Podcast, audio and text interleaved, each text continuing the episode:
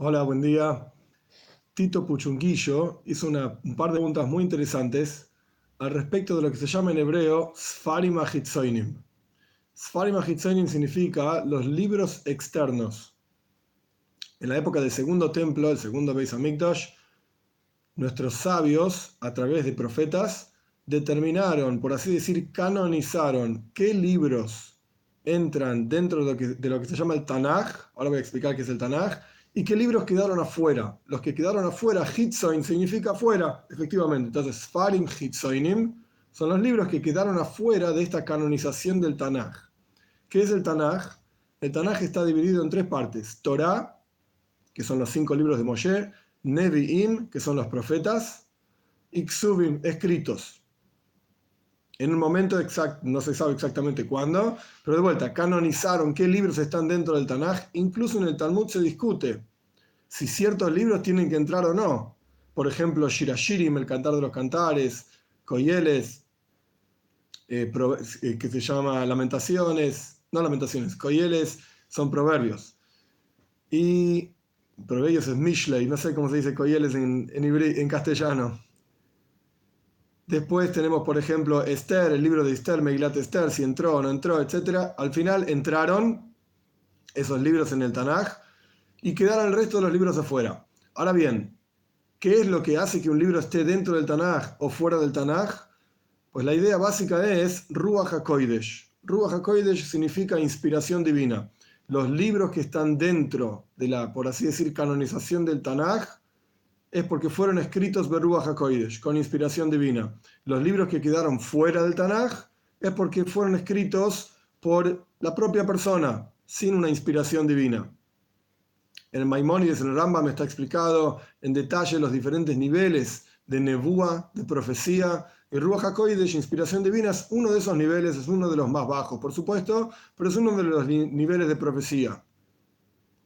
Ahora bien, ¿por qué nuestros sabios prohíben le- leer estos libros? En el Talmud, en Sanedrin, Shalom Marcial. En el Talmud en Sanedrin está explicado, hay una discusión exactamente, pero está explicado que está prohibido leer en estos libros. Una opinión dice, porque son libros de otras religiones, por así decir, tienen problemas teológicos, que la persona, buen día Blue, que la persona que lee estos libros va a terminar confundido. Incluso en el texto, en el Talmud, está traído que quien ingresa estos libros en su casa, uno solamente debería tener 24 libros, que es el completo del Tanaj. El Tanaj tiene 24 libros. De, de vuelta, los cinco libros de Moshe, los profetas escritos, etc. En total son 24 libros. Quien ingresa más de 24 libros a la casa, o sea, estos libros exteriores, externos, que no fueron canonizados, pues está trayendo confusión a su casa. Una de las explicaciones es porque pueden llevar literalmente a confusiones teológicas. Otra de las explicaciones es por qué uno está haciendo lo que se llama en hebreo bitul toiro, anulando el espacio, el tiempo del estudio de Torah, el tiempo que uno podría dedicar a estudiar Torah, uno está dedicándolo a estudiar cualquier otra cosa. Y está escrito en la Torah, Vedibarta Bam, vas a hablar sobre Torah, o sea que la persona va a estu- estudiar todo el tiempo que tenga libre Torah, y estudiar esos libros no tiene nada, nada que ver con Torah. Esta es otra de las razones por las cuales fueron, digamos, dejados afuera. Incluso la mayoría de estos libros no se conserva el original en hebreo hoy en día, se perdieron con el tiempo, y mucho de lo que hay son traducciones, a veces traducciones erróneas de, al griego, al sirio, arameo, y con los descubrimientos de los últimos tiempos se fueron encontrando algunos pedacitos de estos libros en sus originales en hebreo. Pero aún así esto no significa que sean libros santos, ni que sean libros dignos de ser estudiados. Hay una excepción, por ejemplo, el Sefer Ben Sira aparece un par de veces, varias veces mencionado en el Talmud. Aparentemente los sabios del Talmud lo tenían en cuenta, sabían de este libro, pero aún así la opinión en el Talmud donde se habla de este tema de Sfarim Hitzoinim, de los libros exteriores, la opinión de Rabbi Yosef y la opinión aceptada es que incluso Sefer Ben Sira, incluso este libro no es apropiado, estudiarlo es una pérdida de tiempo, dedicar recursos, por así decir, a estos libros. Esto es al respecto de los Farim Hitzoinim, que algunos lo llaman apócrifos. Apócrifo significa que estaba oculto, que no se conocía, quedó oculto.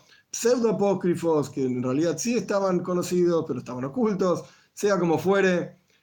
En el judaísmo tenemos el Tanaj, 24 libros, que es lo que se llama Toira Shebiksaf, la Torah escrita, y como es sabido, Toira Shebalpe, la Torah oral, el Talmud, Mitrashim, etc. Ahora bien, Tito hizo otra pregunta también, en conexión a la anterior, después de todas las terribles conquistas que el pueblo judío sufrió en su tierra, fuera de su tierra, primero, bueno, los egipcios, por supuesto, después vinieron, estuvieron los griegos, los babilonios, los griegos, los romanos, y después cuando el pueblo judío se esparció por otros lugares eh, con la destrucción del segundo templo, sufrimos muchísimo en Europa con los cruzados, con los cosacos, los rusos, con su comunismo, montones de sufrimientos que el pueblo judío sufrió a lo largo de la historia. ¿Cómo puede ser, cómo estamos seguros de que el Tanaj, el texto que nosotros tenemos canonizado, etcétera, de la Biblia, nuestra Biblia, es el correcto y no sufrió alteraciones a lo largo del tiempo? Incluso, entre paréntesis, los musulmanes dicen que la, la Torah que nosotros tenemos no es la correcta, que el profeta de ellos vino a decirnos cuál es la, la Torah correcta. Pero bueno, esto en el judaísmo no es aceptado para nada. Eh, cerramos, incluso ni siquiera era alfabetizado Mahoma para decir que la Torah que tenemos es la correcta o no, no la habrá leído ni siquiera. Pero bueno, cerramos paréntesis con esta cuestión. La idea es, el pueblo judío a lo largo de todas las generaciones se dedicó al estudio exhaustivo de la Torah al desarrollo de cada uno de los detalles de la Torá de acuerdo a las reglas mismas de interpretación de la Torá. E incluso fue cuidado tan pero tan profundo, hay, hay aproximadamente 380 y pico mil letras en el texto del Sefer Torah, de los cinco libros de Moshe, y hay discusión solamente sobre una letra, si es una Hei una Aleph, Psuataka, así dice el Pasuk, no importa el detalle de lo que significa el Pasuk, una sola letra está en discusión, si es una o la otra. E incluso los puntitos que están abajo de las letras, que nos indican cómo leer, también son extremadamente precisos. Y hay muy, muy poca discusión, una discusión sobre si un seire, que son tres puntitos, eh, son dos puntitos, perdón, o un segoel, que son tres puntitos. Si bajo la palabra zeher amalek debe decir zeher, que en ese sentido es un segol, o zeiger, que es un seire.